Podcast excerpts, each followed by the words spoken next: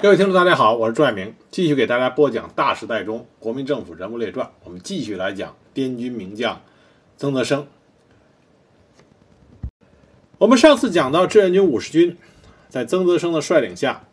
在三次战役中首先攻入了汉城。那么攻克汉城之后，因为后勤补给的问题，志愿军全线进入防御状态，双方面进入到一个相持的过程。那么，在三次战役结束之后，新上任的美国第八集团军司令官李奇微发现，志愿军三次战役的周期均为一周。他意识到，志愿军在没有制空权、后勤补给难以接济的情况下，步兵携带的弹药和补给仅能支持的作战时间就是一周。在意识到志愿军这个客观存在的弱点之后，美军迅速地从日本、欧洲和本土调集了大批的老兵补充部队。当时美军是集中了五个军、十六个师、三个旅、一个空降团，计二十三万余人的地面部队，准备由西至东全线发起大规模的进攻。那志愿军这边呢，也感觉到美军可能出现的作战意图，为了搞清楚美军的动向。那么当时就要求前沿的作战部队派出强有力的侦察分队，去查明敌情，同时打乱美军的进攻部署。因为五十军这个时候在水源城以北组织防御，那么侦察了解敌情的任务就落在了五十军的头上。在一月二十五日夜，第五十军幺四九师四四七团三营副营长戴汝吉奉命。率该营的第八连和师侦察连团侦察排二百余人，夜袭水源城。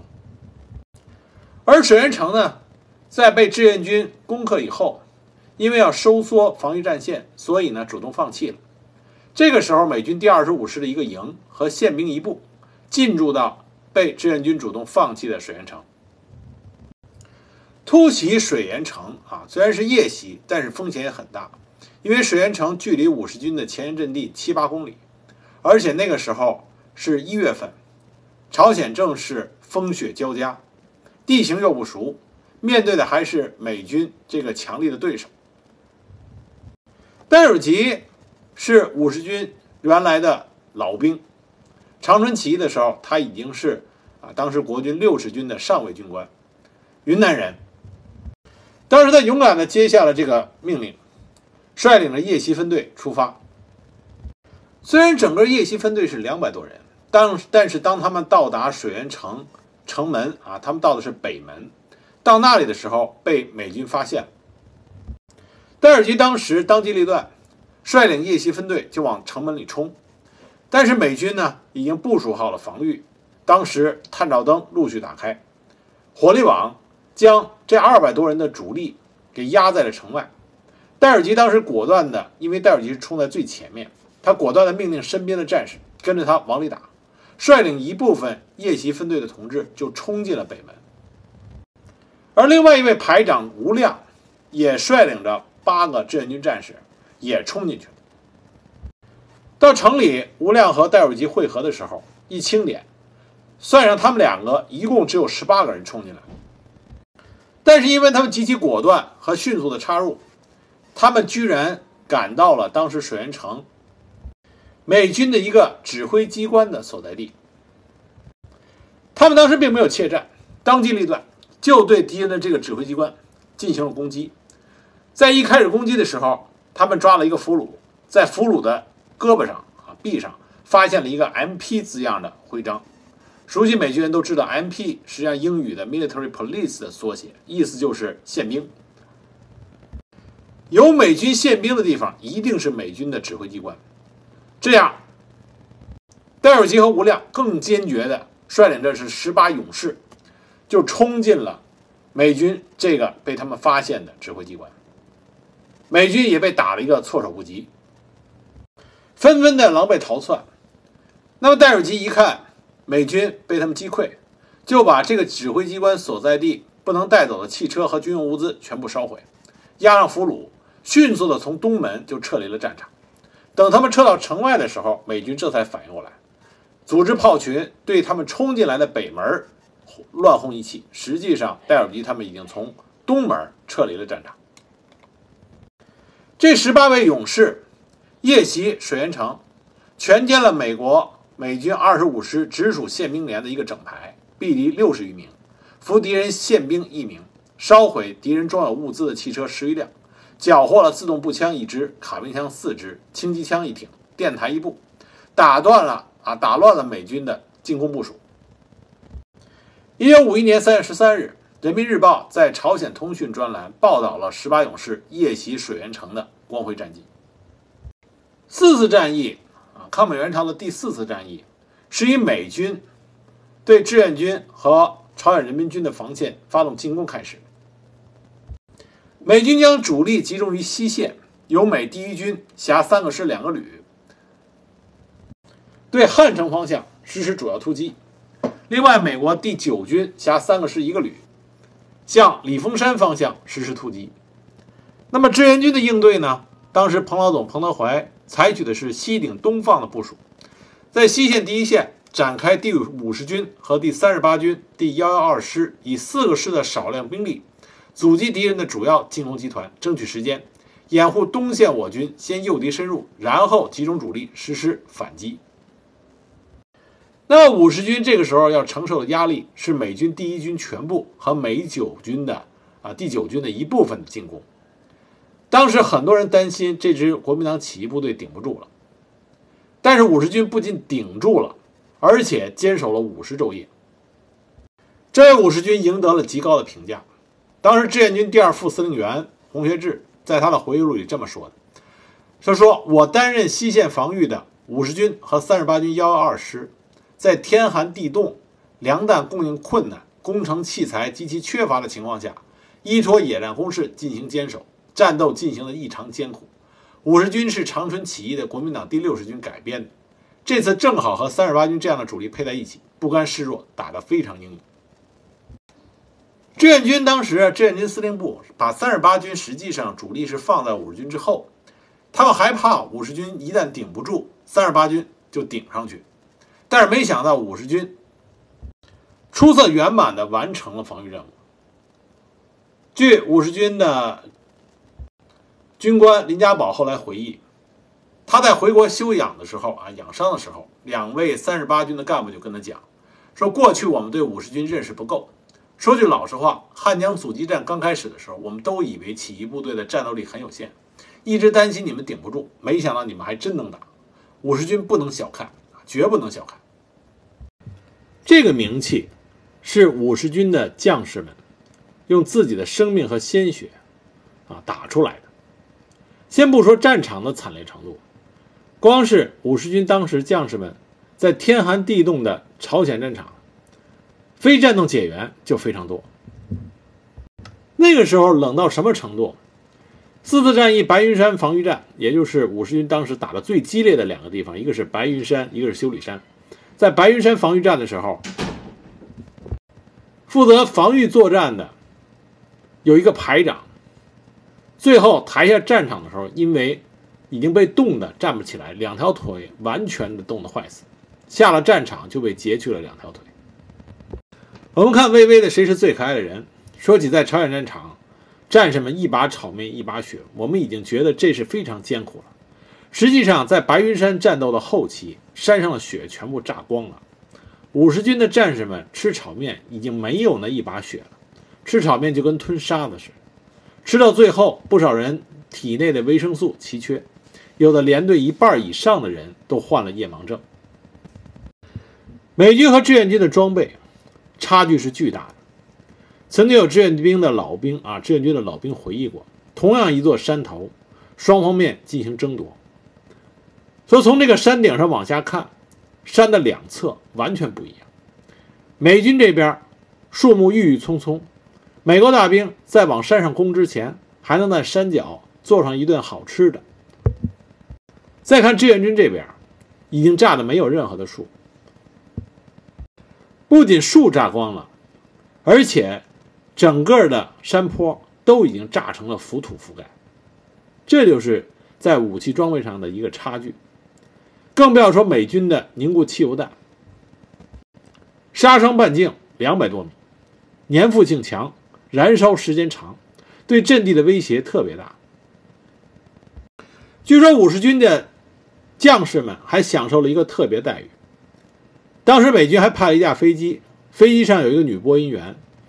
这个女播音员是国民党军队专门赶过来的政工人员，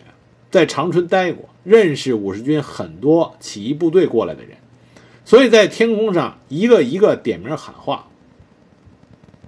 告诉他们只要投降过去，要官有官，要钱有钱，要女人有女人。这就是纯粹欺负五十军，没有空中支援力量。但是就在这种恶劣的情况下，五十军让美军认识到，什么叫做优秀的、善于防御的中国军人。五十军作为国民党第六十军的时候，就擅长防御作战。我们前面讲到了禹王山，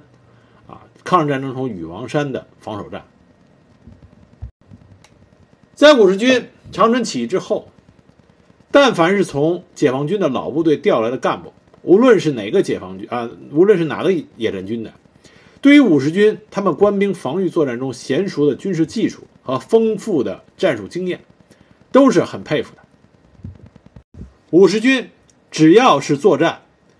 到了一个地方住下之后，再累也要把工事挖好，最少要把警戒阵地上的工事挖好。而且五十军有个习惯，以极少的兵力分散配置警戒阵地，这就发挥了不可替代的作用，帮助五十军能够在汉江五十昼夜的阻击战中，充分的抵挡住了美军现代化的进攻。而且五十军在防御作战中不是死板教条，突击、伏击、反击，甚至利用夜色的小分队反击，这是他们经常使用的战术。在白云山防御战期间，团和第一梯队的各营都是掌握了三分之一以上的预备队，成功的实施了九次连以上规模的反击，两次阵前出击。尤其是在一月二十七日晚上阵前出击，打乱并且制止了美军次日的进攻部署，为防御赢得了整整一天的宝贵时间。而且五十军也没有敝帚自珍。他们迅速地将他们进行防御作战以后取得的战果上报给了志愿军司令部，志愿军司令部及时通报了幺四八师的防御作战经验，向各部队做出了战术指示，有力地指导了当时志愿军汉江南岸的防御作战。一月三十一日，彭德怀曾经通令表扬了五十军，特别是幺四八师，坚守帽落山的四四三团，坚守修理山的四四四团和坚守白云山的四四七团。在汉江两岸五十昼夜的防御战中，五十军毙敌一点一万名，俘敌六十一名，缴获各种枪支一千八百支，汽车十七辆，火炮三十四门，以及其他大量的军用物资，而且还击落击伤敌机十五架，击毁击伤敌军的坦克装甲车四十辆，汽车二十辆，牵引车十辆，为志愿军实施和准备战役反击争取了时间，做出了贡献。全军涌现出一大批的英雄集体，所辖的三个师、九个步兵团中，有一个师、四个团受到了志愿军总部的通证通报表彰，四四七团被授予了白云山团的荣誉称号。而涌现出来的英雄个人更是数不胜数，比如说四四三团七连坚守帽落山前沿的幺幺三点八小高地，当时该连三排机枪班机枪射手田文富。在全排其他的战友全部牺牲了以后，他一个人坚守阵地，利用敌人进攻的间隙，他把阵地上的武器弹药收集起来，在阵地的不同方向上选择几个射击位置，每一处都摆上一支压满子弹的冲锋枪或者卡宾枪，再摆几枚扭开盖子的手榴弹。敌人进攻的时候，他手提一挺加拿大轻机枪。一会儿跳到这边打一梭子，一会儿跳到那头去扔几枚手榴弹。机枪子弹打光了，换上冲锋枪和卡宾枪继续打。阵地上的工事炸塌了，他就利用弹坑做掩护。炸弹在哪儿响就往哪儿跑，反正两枚炸弹，啊，两枚炮弹不会落在同一个地方。不停地变换着射击位置，直到把敌人打退。他的腰上始终别着一枚揭开了盖子的手榴弹，准备在寡不敌众的时候与冲上来的敌人同归于尽。而且他很聪明，每逢美军进攻的时候，都脱下大衣和帽子，扣在一道显眼的木坎上，然后即用捡来的松枝插在自己身上，迷惑敌人，欺骗了美军不少的火力。在他最后奉命撤出阵地的时候，他的帽子和大衣上留下了五十三个弹孔，有飞机打的，也有步兵的轻武器打。后来，这个大帽子和大衣被军事博物馆收藏。田文福最后呢，仅荣立了大功，相当于二等功。似乎他的战功被低估了，但是他从来没有抱怨过，因为他知道，比起那些牺牲了的战友相比，他能够活下来，已经是非常的难得了。坚守白云山主阵地的四四七团二营营长孙德功，在中国人民解放军首任政治部主任杜平撰写的回忆录《在志愿军总部》里这么记述的：五十军连续在江南作战二十多天。坚守白云山记大功的孙德功刚走下战场，就躺倒在地上，不省人事。孙德功带领他的营撤下阵地的时候，只剩下八十八个人。后来上级给孙德功营长和教导员杨明记大功，立功的喜报传给孙德功的时候，孙德功当时拒不接受，因为他说，真正的功劳是那些第一线浴血奋战的战士们，不是他们这些。营级干部不能将贪天之功据为己有。孙德公手下有个副连长，姓戴，是个起义军官，在坚守白云山阵地的时候，被敌机投下了一枚重磅爆呃重磅炸弹炸中，炸的最后连巴掌大的肉都找不到，粉身碎骨。可是后来消息传到他云南老家的时候，却说的是他叛变投敌，跑到台湾去了。整整在他牺牲四十五年之后，才得到平反。在孙德公的回忆里，白云山的战斗和其他几处的战斗一样，英勇、惨烈。孙德公说过，那山顶上根本不可能有整块的大岩石。白云山经过美军十多天的狂轰滥炸，裸露的岩石全部炸成渣子，随便抓一把山上的土，少说也有三五块弹片。多的时候有十来块。战场的残酷是我们这些和平年代的人难以想象的。战场上有很多无畏的勇士，但同时也有临阵退缩的怯懦。孙德功当时就回忆，他有个副连长姓程，当时让他率领他的连对敌军发起进攻，那么这个副连长后来怯战，回到了营部。最后，孙德功为了严肃战场纪律，对这个副连长执行了枪决。在血与火的洗礼里，四四七团守住了白云山。后来，他们被志愿军总部授予了白云山团的荣誉称号。在美军的战史里，有一个地名叫做雪岭，这个里这个地方就是五十军幺四八师四四四团镇守的。汉城以南三十公里的修理山，这是扼守着京府国道咽喉的必争之地。那么，当时四四四团在雪岭坚守了十昼夜，也使得雪岭这个地名成为很多美国大兵刻骨铭心的一个记忆的啊痛苦记忆的地方。修理山当时正面之敌是美军的第二十五师，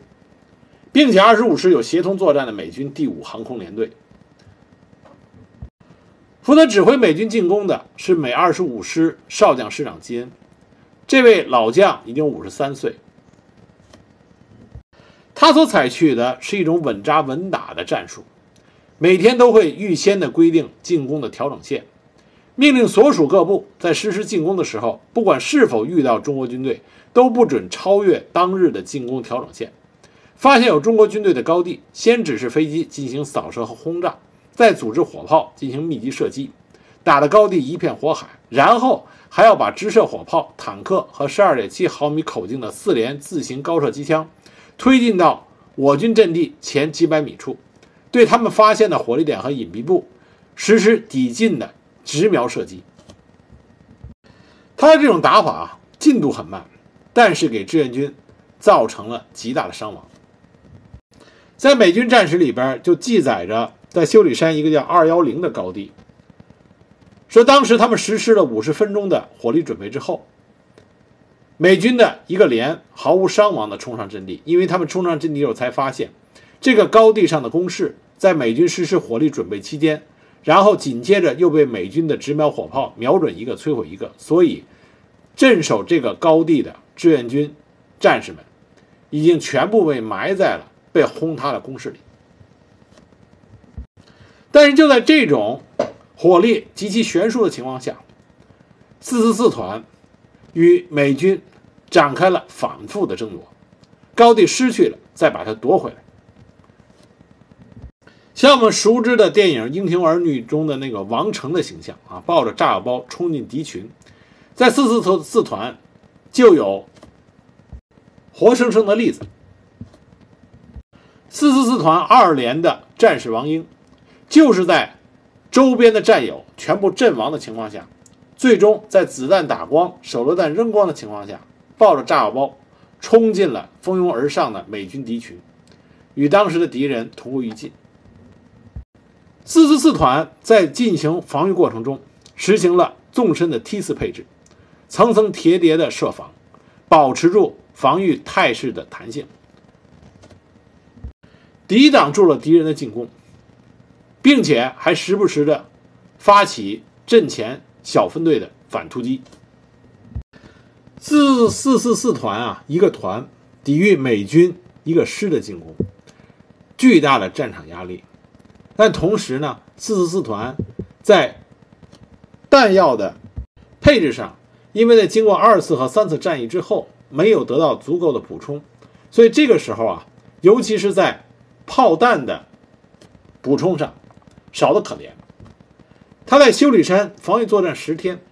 共消耗山炮炮弹一百一十六枚，八二迫击炮弹一百二十四枚，七零炮弹三十二枚，平均每门每门炮只有十五枚炮弹。也就是说，一线作战的步兵营每天只能得到三十来枚炮弹的火力支援，这和美军相比啊，那简直是少得可怜。那么，从幺四八师整个师的角度来说，在汉江南岸半个来月的阻击战中，根据啊这个史料记载，他们得到的全师补给弹药的次数只有三次，啊，第一次是送来手榴弹、反坦克手雷、地雷和六零炮弹四千余枚。这是对于幺四八师全师的一次补充。第二次补充的是子弹，补充子弹二点九万余发，听上去好像上万了，挺多。但是平摊在全师的指战员头上，人均只有三次发。第三次是补充了六零炮弹三百五十发，地雷六十七枚，手榴弹六百一十枚。四四四团打到最后的时候，真的是精疲力竭。在这种情况下，部分的高地被美军占领，但是四四四团的将士们为了夺回阵地，展开了一次夜间的反击战。美军的战史里边对这个这次反击战有了他们的记载，啊，他们里边这个战史记载里这么写：中国军队好像有取之不尽的手榴弹可以投掷，他们像潮水般的进攻到第二排的前面。其一部突破了第二排与第三排之间的结合部，到达了山顶，在接洞的四七四高地的山顶上，开始了非常激烈的白刃战。志愿军的战士们恢复了大部分的阵地，但也付出了巨大的伤亡代价。担任反击主峰的一个排的战士，算指导员在内，最后仅剩了两人。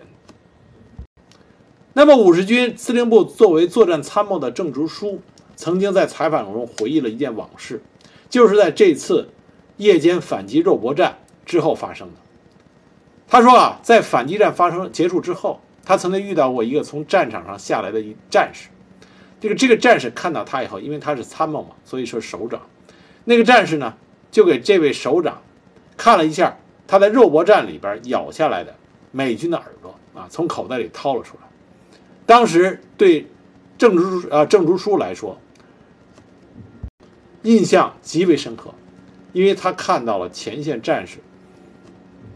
所经历的战斗的残酷。在这么惨烈的战争面前，美军就给修理山起了一个“雪岭”的名字。美国人很难理解，在这样的天气，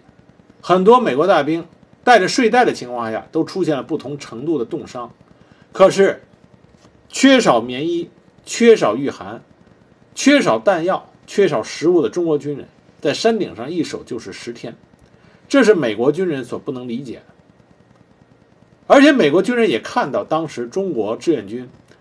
担任防御任务的部队，他们的弹药补给很困难。美军的战士就记载过，说天刚一亮，美军的指挥员就在望远镜里可以观察到，一些中国军人纷纷离开掩体。在阵地上收集被美军和土耳其军队丢弃的武器弹药，准备新的一天的战斗。就是在这样的情况下，志愿军的将士们守住了修理山。战后被授予修理山连英雄称号的第四连上阵地的时候一百二十八人，下阵地的时候仅剩二十八人，剩下来的基本是连部的勤杂人员和炊事员。那个时候，整个阵地上。弥漫的是一种悲壮的气氛。当年四四四团团长赵国章就回忆过，在防御战期间，作为团长，他多次派所属的营连干部实施反击，派出去的干部常常是非伤即亡。当他最后一次组织反击的时候，看见身边越来越少的云南同乡，当时他沉默了良久。那么他一边身边的一个云南同乡的连长，看出了他的心思。主动打破了沉默，自告奋勇地率部反击，结果一去不回。因为美军的炮火剧烈，志愿军的电话线常常被炸断。为了确保指挥的畅通，团部的通讯排每天都不停地把人派出去接通被炸断的电话线。到最后，能派出去的只剩下排长。就在团长赵国章的眼皮子底下，通讯排长跃出了指挥指挥所，然后就被。一枚呼啸而来的炮弹掀上了半空，整个通讯排全部为了修理山防御战献出了自己的生命。就这样，五十军完成了志愿军司令部交给他们的任务。当五十军撤下来的时候，曾德生到志愿军司令部复命，彭德怀彭老总握着他的手说：“五十军打得好，你指挥得好，我给你补兵，国内的老兵新兵都上来，以老兵为主，给你补齐。”你要多少给你多少。苏式的装备武器也到了，优先给你五十军换苏式的装备和武器。当时曾德生啊就跟彭德怀彭老总说：“说我们五十军尽力了，我们五十军能在兄弟部队面前抬起头来。”当时彭老总就说：“我彭德怀从来没有把你们五十军当成后娘养的，你回去告诉你的部队，我彭德怀向五十军的同志。”鞠躬致敬，当时彭德怀真的向曾泽生鞠了一大躬，而且彭德怀后来跟曾泽生说：“有我彭德怀在，五十军不但不会解散，而且优先换新的装备。”一直到一九六四年，在叶剑英元帅准备去第五十军视察大比武的时候，朱德元帅还依然惦记着五十军这支英雄的部队，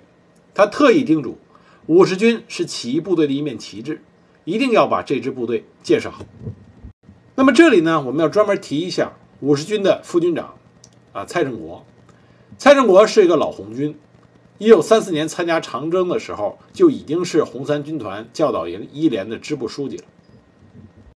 他曾经是在塔山阻击战中率领部队战斗在最前沿的解放军指挥员。实际上，五十军的第四次战役，也就是打的最艰苦的汉江南防御战，主要的指挥人是蔡正国。因为中间有段时间，曾泽生，啊，五十军军长曾泽生和军政委徐文烈赴志愿军司令部开会，所以正是蔡正国副军长在军副参谋长李佐统、李佐等同志的协助下进行指挥的。后来关于汉江南防御战的总结报告，也是由蔡正国亲笔写的。但是就在1953年2月中旬，汉江解冻，志愿军司令部下令让越过汉江的志愿军各部退回北岸待机作战。那么在4月12啊4月12日晚上9时，在五十军坑道外的军部驻地正在召开军事会议，结果遭到敌机的空袭。蔡振国当时正准备结束会议，结果一颗炸弹轰然爆炸。他的头上和胸部多处中弹，被抬入坑道之后昏迷过去。因为失血过多，当晚十时，蔡振国心脏停止了跳动。作为五十军的副军长，蔡振国壮烈牺牲。当时彭德怀接到电报以后，惊得当时说不出话来，马上上报给党中央，上报给毛主席。毛主席当时就说：“蔡振国，蔡振国不幸殉国，又折我一员骁将。”所以说，五十军在朝鲜战场，尤其是四次战役防御作战中的优越表现，是国民党起义官兵和人民解放军派过去帮助队伍完成改造的这些老革命老干部共同不怕牺牲、英勇作战的结果。那么，在四次战役防御作战之后，一九五一年三月中旬，五十军调回国内整补，然后七月上旬第二次入朝。志愿军中唯一两次入朝参战的就是五十军。那么二次入朝以后，五十军展开于清江啊清川江江口北岸至铁山半岛龙源浦一带，担任海岸防御任务。那么他们进行了渡海登岛作战。攻占了西朝鲜湾十一个啊十四个岛屿。五十军他创造了两个最：第三次战役追击作战战果最大，追得最远；第四次战役汉江南岸防御作战压力最大，任务最重，完成的最好。五个唯一，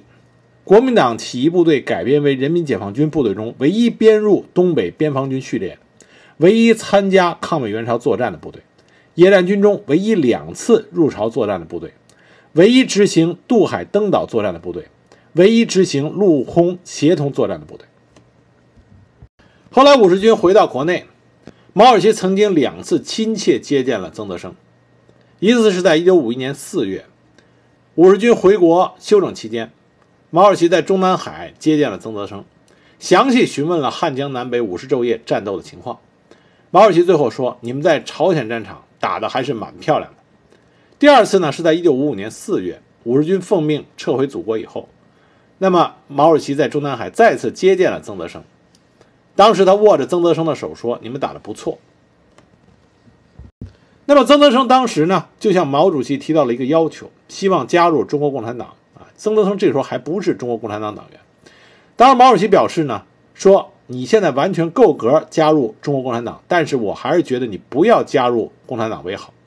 曾德生当时不理解，那么毛主席就跟他解释说：说因为现在蒋介石还在拼命的攻击新中国，世界上敌视我们的帝国主义国家大肆的诽谤我们。如果你以党外人士的身份向台湾和全世界宣传介绍我们社会主义新中国的新面貌，可以使台湾的故旧了解我们，促使他们站到祖国统一这方面来。你暂时不入党的作用更大。为了祖国的利益，你再等一段时间怎么样？曾德生这样就表示理解。曾德生率领五十军在朝鲜战场上共进行大小战斗九十五次，歼敌一万四千四百九十二人。一九五五年九月，曾德生被授予中国人民解放军中将军衔，荣获一级解放勋章。一九五三年，荣获朝鲜民主主义人民共和国一级国旗勋章。一九六八年九月离职休养。一九七三年二月二十二日，曾德生因病在北京逝世，终年七十一岁。他临死前啊，临去世前，他最大的遗憾是什么呢？就是到了他去世离开人世的时候，他依然没有成为一名中国共产党党员。尽管他有一个遗憾，他没有成为啊党员，但是。曾曾德生率领他的五十军在朝鲜战场上打出了中国军人的士气，打出了国军起义部队在与外敌作战的时候那种不亚于